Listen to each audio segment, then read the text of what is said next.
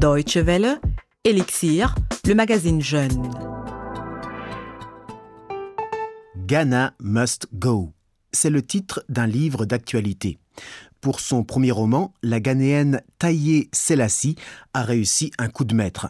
Son œuvre est déjà parue dans 15 pays, dont l'Allemagne, sous le titre Diese Dinge geschehen nicht einfach so. Et à défaut d'une traduction en français qui se fait encore attendre, adaptons le titre en français ainsi Ces choses n'arrivent pas simplement comme ça. Il s'agit d'une œuvre basée sur des éléments autobiographiques dans laquelle la jeune romancière raconte l'histoire d'une famille aux racines africaines qui vit disséminée sur trois continents.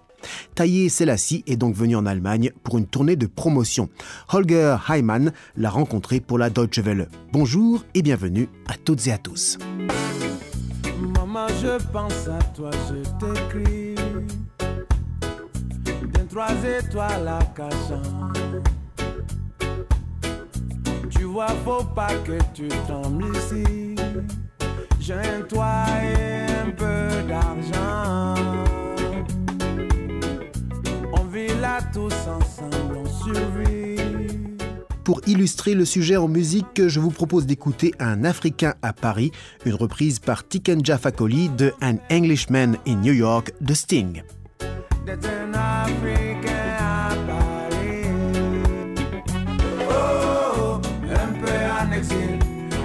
Étranger dans votre ville. Je suis Africain à Paris.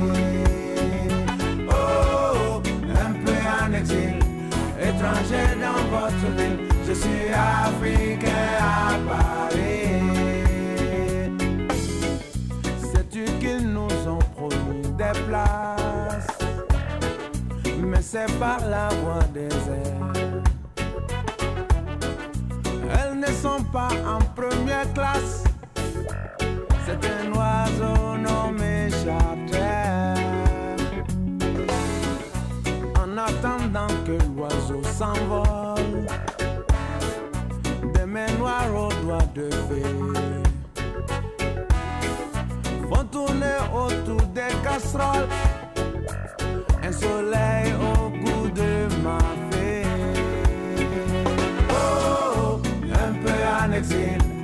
étranger dans votre ville. Je suis africain à Paris.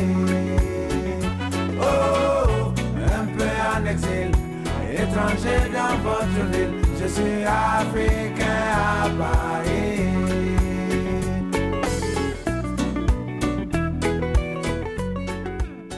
Vous écoutez Elixir sur la Deutsche Welle. Nous allons aujourd'hui à la rencontre d'une jeune écrivaine, Taye Selassie. Avec son physique, aurait facilement pu devenir mannequin, mais toute petite déjà, elle ne rêvait que d'une chose, écrire.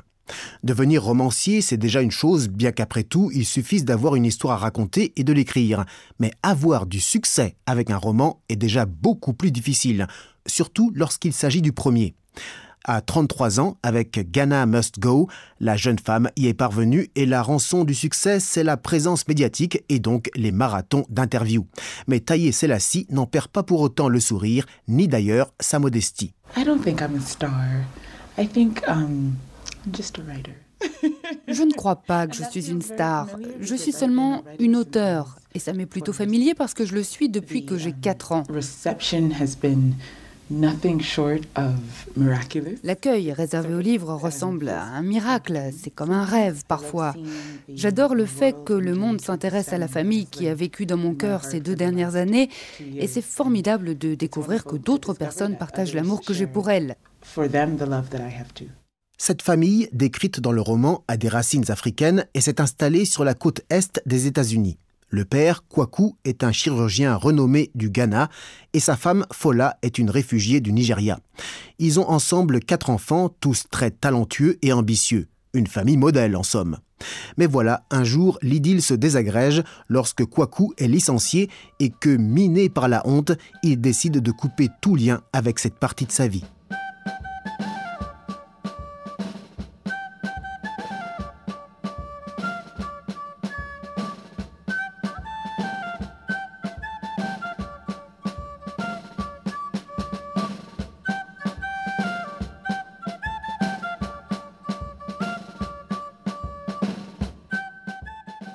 L'action racontée dans le roman débute 16 ans après la déchéance de Kwaku.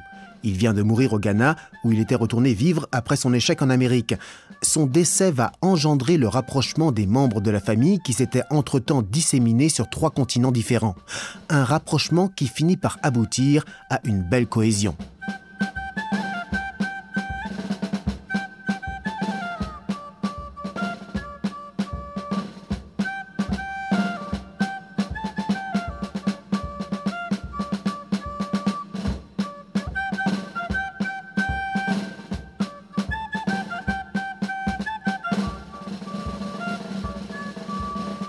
Au cours du récit de Taïe Selassie, on change souvent d'endroit et d'époque. Avec un style à la fois émouvant et captivant, elle nous présente des biographies et caractères diverses. Les personnages sont tantôt confrontés au succès, tantôt à l'échec. Mais une chose est commune à tous les protagonistes, aussi dans la phase où ils sont séparés les uns des autres, c'est la quête d'un chez-soi.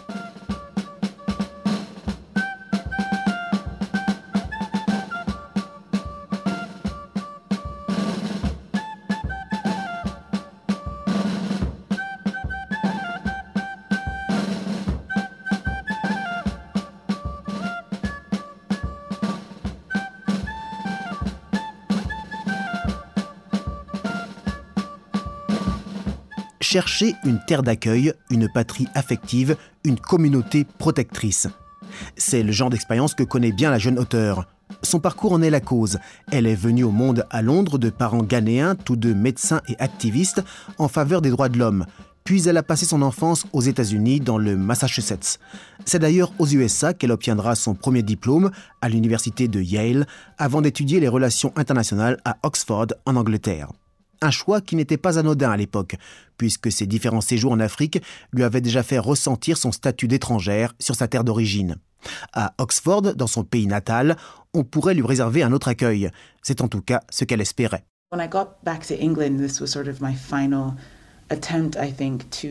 Lorsque je suis revenue en Angleterre, c'était pour ainsi dire l'ultime tentative d'être intégrée quelque part. J'ai dû constater que là aussi, j'avais échoué. Alors, l'impression s'est ancrée en moi de n'être même pas acceptée par les autres Africains de l'Ouest, les Américains ou les Britanniques comme une des leurs. J'avais le sentiment de n'être rattachée à personne et nulle part.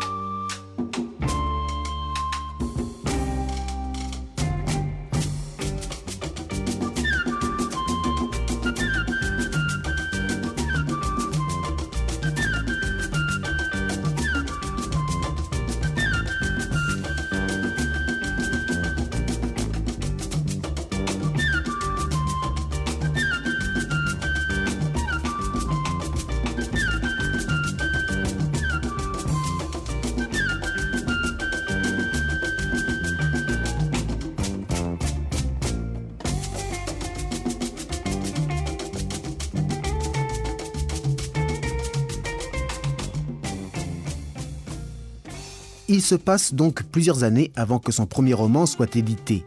Auparavant, elle avait écrit au sujet de l'expérience de l'étranger, notamment dans un essai rageur intitulé Bye Bye Baba. C'est dans ce texte qu'elle introduit et explicite le terme de afropolitane. On pourrait traduire en français par afropolitain. Autrement dit, le citoyen du monde africain qui, de par ses origines et son lieu de naissance, ne se sent nulle part vraiment chez lui. Il se voit contraint de construire d'abord sa propre identité en se prenant des repères dans différentes sources. Je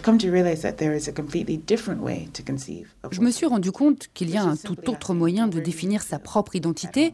Il suffit simplement de se demander où te sens-tu chez toi, à qui veux-tu t'identifier. Des questions pour lesquelles les personnages de Ghana Must Go doivent aussi trouver des réponses. Dans quelle mesure ils y parviennent est raconté par l'auteur dans le livre.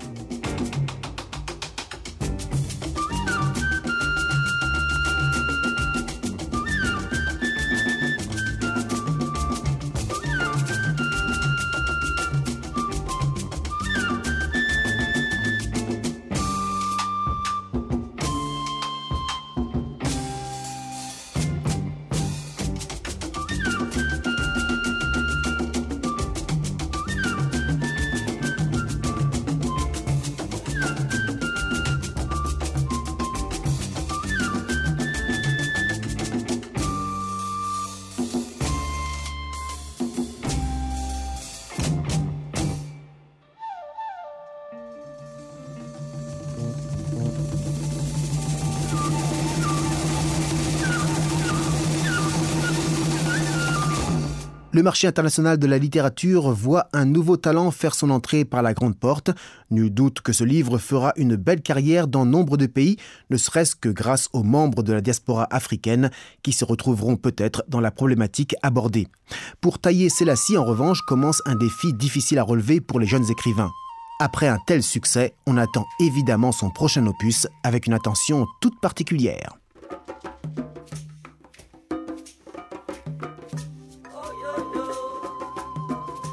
Voilà, c'est la fin de ce numéro d'Elixir. Merci de l'avoir suivi. Podcast comme d'habitude accessible sur dw.de slash français. Je vous laisse en compagnie de Lokwa Kanza. Je n'ai pas choisi, c'est le titre. Cela parle du déracinement. Excellente suite de programme sur la Deutsche Welle. Salut tous nos sols rouges, et nos tempêtes de sable, et à tous ceux qui connaissent le goût du goudron, aux guerriers moudjahidines, comme aux mutins d'Abidjan, à nos musiques de Brazza, comme aux ambiances de Kin. Le futur se dessine, le monde est à nous, leur force décime, et les signes décennies s'excuseront sur leur colonie, décidément. Et dorénavant, Je n'ai pas choisi, ouais, choisi d'être là. Ils m'ont largué comme un oiseau peut rentrer chez lui. Je n'ai pas choisi, choisi d'être là. Ils m'ont largué comme un oiseau qui ne peut plus rentrer chez lui. Mais moi je suis l'accusé dont l'histoire est un combat. Mec marron comme Kunta de ceux qui n'acceptent pas. Je suis le mec grisé qui a poussé près de chez toi. Coupable ou morné, je suis comme un ennemi d'État. Je suis l'accusé qui se lève et offense le magistrat. De ceux qu'on a fouettés et de ceux qui n'oublient pas. Je suis l'accusé seul Dieu me jugera. On choisit pas sa famille, j'ai pas choisi d'être là.